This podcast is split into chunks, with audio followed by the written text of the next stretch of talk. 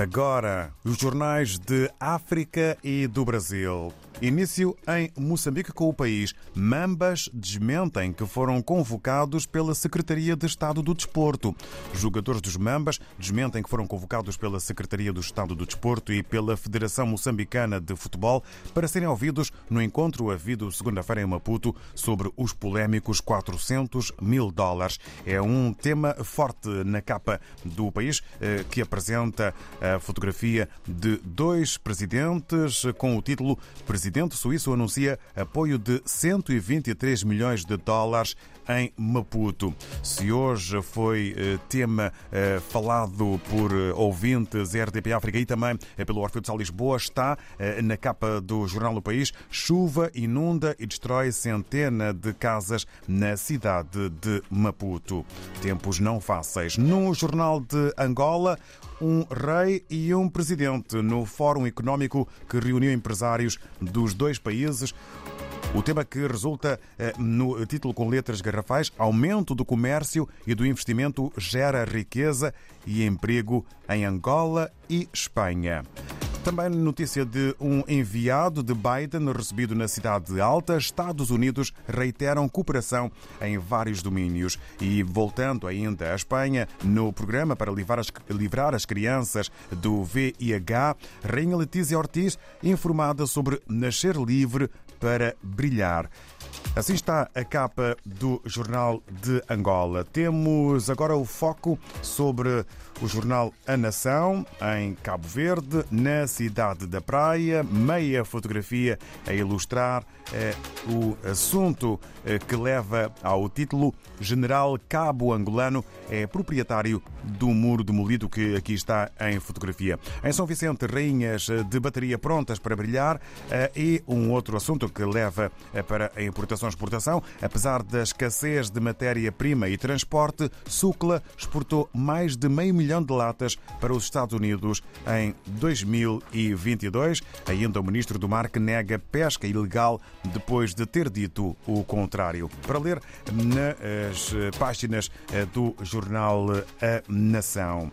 Vamos eh, avançando agora eh, para eh, São Tomé e Príncipe. Segundo a agência STP Press, Cruzeiro a Milagrosa vai ter nova estrada dentro de seis meses e depois uma outra Milagrosa Monte Café. Um outro título para a imprensa são tomense de hoje. Presidente da República recebe cumprimentos de eh, Ano Novo dos membros do corpo diplomático acreditados no país.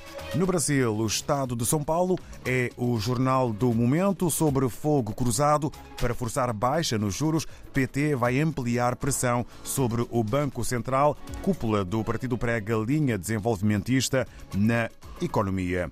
Destaque fotográfico para Ibama e FUNAI, que iniciam retomada do território Yanomami. Avião usado por garimpeiros é incendiado. Em dois, em dois dias de operação eh, também foram destruídos um helicóptero, um trator de esteira e estruturas de apoio logístico ao garimpo. Três barcos com combustível, alimentos e equipamentos foram apreendidos. Eh, o destaque para o território eh, Yanomami, aqui no jornal O Estado de São Paulo e na sua capa. Regressamos à África antes do disco da semana. Estamos na Guiné-Bissau, na redação eh, do jornal O eh, Democrata, com o Filomeno Sambu, eh, que nos dá conta do que podemos ler na mais recente edição do jornal O Democrata. Muito bom dia. Desta semana, 9 de fevereiro de 2023 do Jornal Democrata da Guiné-Bissau. Na edição desta quinta-feira, o destaque vai para a entrevista com a Ministra dos Negócios Estrangeiros da Cooperação Internacional e das Comunidades, na qual Suzy Carla Barbosa anuncia que a Guiné-Bissau está a negociar com a União Europeia um acordo orçamental e financiamento de infraestruturas. No interior do jornal pode ler-se que a Ministra dos Negócios Estrangeiros da Cooperação Internacional e das Comunidades apresentou à União Europeia a preocupação do governo guineense concernente ao apoio orçamental suspenso desde 2012. Outras notícias em destaque no jornal são Ficamos eh, para já eh, privados eh, das palavras do Filomeno Sambu, que vamos retomar já de seguida para que tomemos a noção daquilo que podemos ler na mais recente edição do jornal O Democrata. Filomeno, vamos então recuperar essa comunicação? Penso desde 2012 Outras notícias em destaque no jornal são o acordo de financiamento de 50 milhões de dólares assinado entre o governo da Guiné-Bissau e o Banco Mundial, a situação dos estudantes guineenses na Turquia e a ameaça do Fórum das Federações Desportivas em boicotar todas as atividades no país. Sobre estas três destaques, o jornal escreve: Banco Mundial financia dois projetos da Guiné-Bissau com 50 milhões de dólares.